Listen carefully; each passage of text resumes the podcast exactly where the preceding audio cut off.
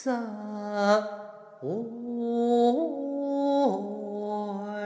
你虚华美绝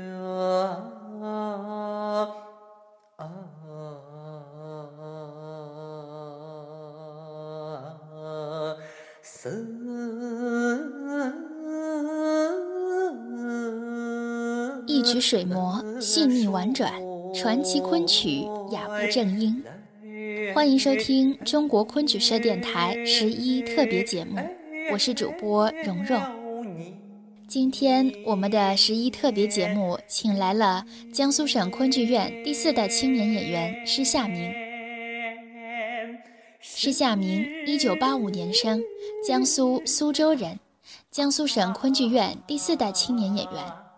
二零零五年毕业于江苏省戏剧学校昆剧科，专攻京声，师从石小梅、岳美缇、钱振荣、王冰、程敏等老师。毕业后进入江苏省昆剧院工作。施夏明扮相俊美，气质高雅出众，嗓音亮丽，唱腔圆润，曾获得江苏省红梅杯戏曲大赛银奖。一六九九《桃花扇》主演侯方域。除了昆曲，施夏明的另一个广为人知的爱好就是摄影。今天就请大家跟随我的脚步，去听听施夏明口中的昆曲和摄影。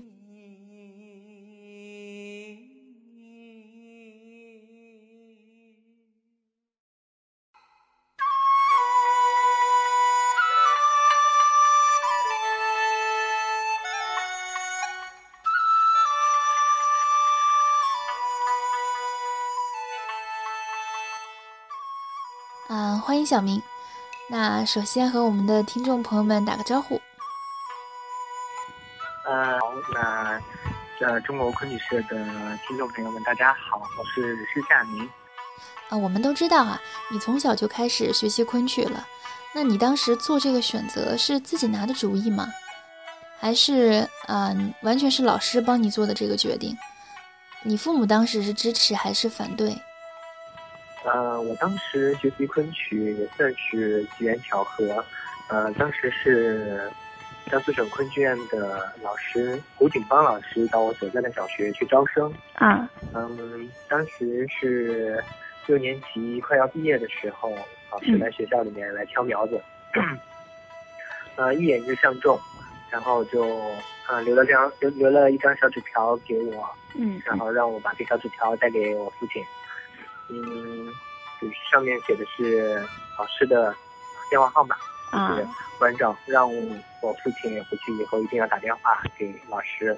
嗯，然后我父亲跟老师联系了以后，就觉得，嗯，哎，老师说的挺有意思的，嗯，就把我带去呃考试了。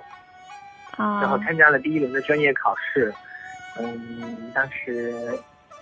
应该算成绩还算不错吧，嗯，然后，呃，老师也对我就是期待满满，但是在就是同年我考上了，呃，苏州市一中，嗯，当时我父亲就在这个到底是读书读下去呢，还是去学戏曲这个，嗯，选择上面纠结犹豫了很长一段时间，然后最后决定第一年就。没有去学习，啊，就没有去学习戏曲。然后第二年呢，胡锦芳老师，嗯，在夏天，我仍然没有放弃，呃，后来又打电话给我父亲，就很坚持的希望，就是说我父亲能送我来学习昆曲，因为觉得可能，呃，觉得我真的可能是这方面的料，嗯。然后父亲，嗯，然后又陷入了这个思想斗争，啊，最后在嗯，就是权衡再三之后，因为当时已经渐渐的开始，呃，就是说开始面对那种就是毕业以后的就业压力啊各方面的事情，呃，当时学习昆曲有一个好处就是能够定向分配，就是定向分配到江苏省昆剧院去工作。啊，然后最后父亲决定，啊，就把我送到江苏省戏剧学校开始学习昆曲了。啊，那我之前有了解过，这个单文的父亲也是呃昆曲演员。那你们家里面有这个传统吗？嗯，我家没有，但是我有一个堂叔，呃，在之前他从事的是评弹表演艺术，啊，评弹。平谈，嗯，对啊，嗯，很多行业的人呢都会出现职业倦怠期。那你作为一名昆剧演员，你在你的这个演艺道路上，你是是否产生过迷茫，或者说你曾经有没有某段时间产生过对你之前这个选择的怀疑？嗯，应该说也是经历过的。嗯，当时刚刚毕业出来的时候。嗯，进到团里面开始实习工作，记得那个时候拿过一个月，就是扣完房租水电，就是房租还是，嗯住的集体宿舍，嗯就是很低廉的房租，然后，嗯拿到手之后可能就只有两两三百块钱的这样，一个一个经历，嗯，然后每个月也没什么演出，即使是演出，也就是在台上跑跑龙套啊什么的。当时就觉得，嗯，还是蛮对自己的从事的这个行业蛮没有信心的。哦。嗯，然后就在演出的时候看到剧场里面的情况，就是台底下，嗯，观众的人数，有时候甚至就是一台演员的人数都要比台底下坐的观众的人数都要多。当时就觉得，哎，这个剧种可能也是，嗯，不为人所关注。当时也觉得。特别没有信心，也想要我离开。嗯，那最后还是选择了没有离开。那是什么东西让你就是选择了坚持下去呢？可能还是因为有了更多的机会吧。一六九九桃花扇在二零零六年，在二零零六年开始创排。嗯，当时这样一个剧就，呃，启用的是我们江苏省昆剧院第四代年轻演员，然后一下子。可以算是把我们这一一群年轻演员都给拢起来了，就是也算是一下子给让我们给了我们很大的信心。啊，昆曲呢，近些年来喜欢的人越来越多，啊，也是因为有一些人在做这样的一些传承的工作，呃，这个整体的这个大环境啊，和从前不一样了。那你觉得你们和你们的这个师傅辈，呃，你们两代人就是昆剧演员啊，你们之间有什么样不同的地方吗？嗯，我们跟他们之间的不同，嗯，应该说在呃专业的呃技能上面，然后以及对待啊这个嗯这门表演艺术的这样一种。呃，敬业的精神上面，我觉得我们还差他们很远。嗯，应该说我们在传承的时候，可能还是有点急功近利。嗯，就是往往都是觉得，嗯，排大戏好玩，然后排大戏能够呃提升人的呃提升我们演员的个人知名度。嗯，但是就往往会比较忽略传承，就是对于这出戏的一些。一些传承工作，但是老师们不是，老师们都是，嗯，就是很踏实的，在完成的完成的这些传承的工作，不教于是一丝不苟的，这个让我们年轻演员是很钦佩的。嗯，应该说，听我们呃老师辈的讲述，就是其实我们老师辈年轻的时候，也都曾面临诱惑。啊，在昆曲最萧条的时候，嗯，有老师去选择下海经商，嗯，然后也有到工厂里面去就是说工作，然后也有的去啊拍电视剧或者拍电影，嗯，应该说无论哪一行，就在收入上面肯定是要比当时的呃工作就是昆曲的收入要来得高，嗯，但是。基本上无一例外，嗯，最后，嗯，这些老师都都选择了回归。啊，都回归了。我在想，这可能源自于，嗯，他们从小学习的就是这个昆曲，昆曲的血液应该已经是流淌在他们的血管里面。除了昆曲啊，你在摄影这个圈子里很有成绩。我发现呢，你在去各地演出的间隙都会拿出相机去拍照。然后我在青奥会期间，在这个主媒体中心的先锋书店也有看到你的摄影的明信片在出售，很多外国的记者会去看，会去买。然后在朋友圈里面也经常看见你分享一些你的摄影作品。那能不能给我们谈一谈你对摄影的理解，以及呃，你对摄影这方面有怎样的追求呢？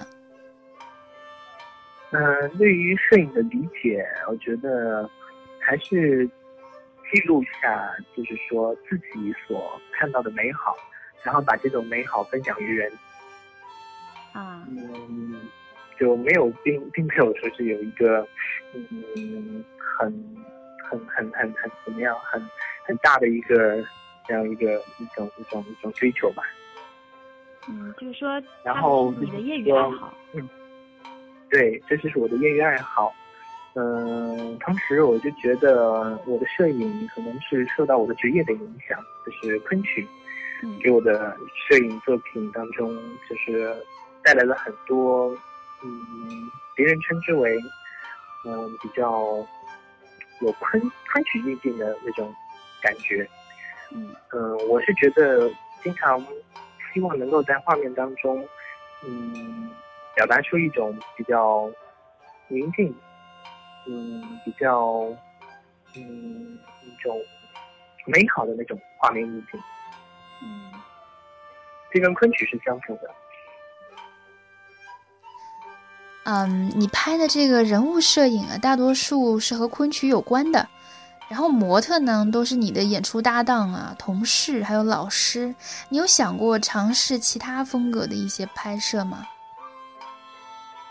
呃，因为在平时的生活工作工作当中，呃，最经常接触到的就是，呃，我的搭档、我的老师、我的同学，嗯。嗯，这些是，嗯，应该说算是我唾手可得的一些素材，嗯，然后在拍摄当中的时候，我能够，呃，以一个后台的工作者这样一个身份，能够。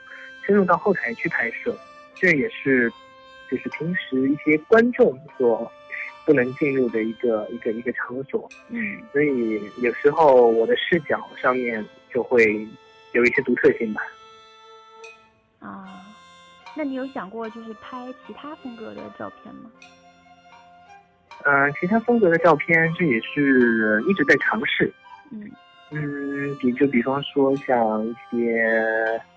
纪实类的照片啊什么的，纪实类的照片，但是其实也拍的不算好啊，因为平时也不太到外面去逛游。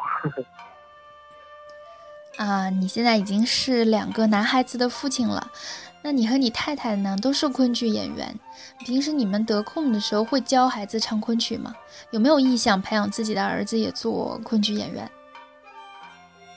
嗯，我们有时候在哄宝宝睡觉的时候。会哼唱昆曲哦，唱昆曲是歌。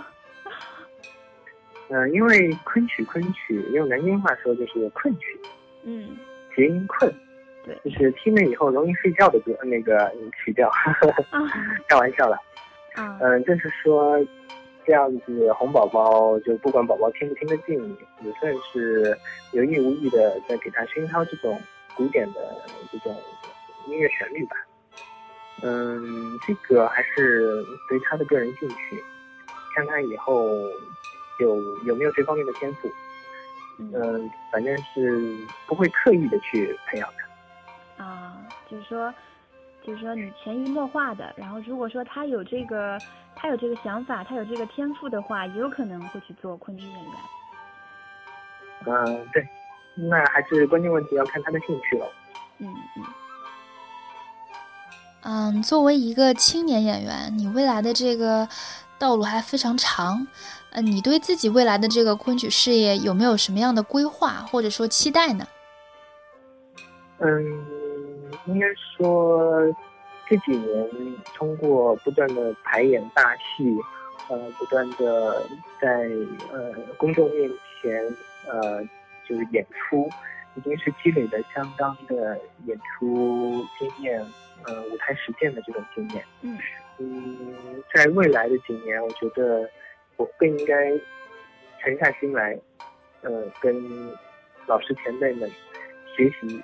传承他们的身上的这些固有的传统剧目，嗯，呃，以此来不断的丰富自己。因为，呃，在这几年演大戏的过程当中，真的发现自己的基础越来越不够用了。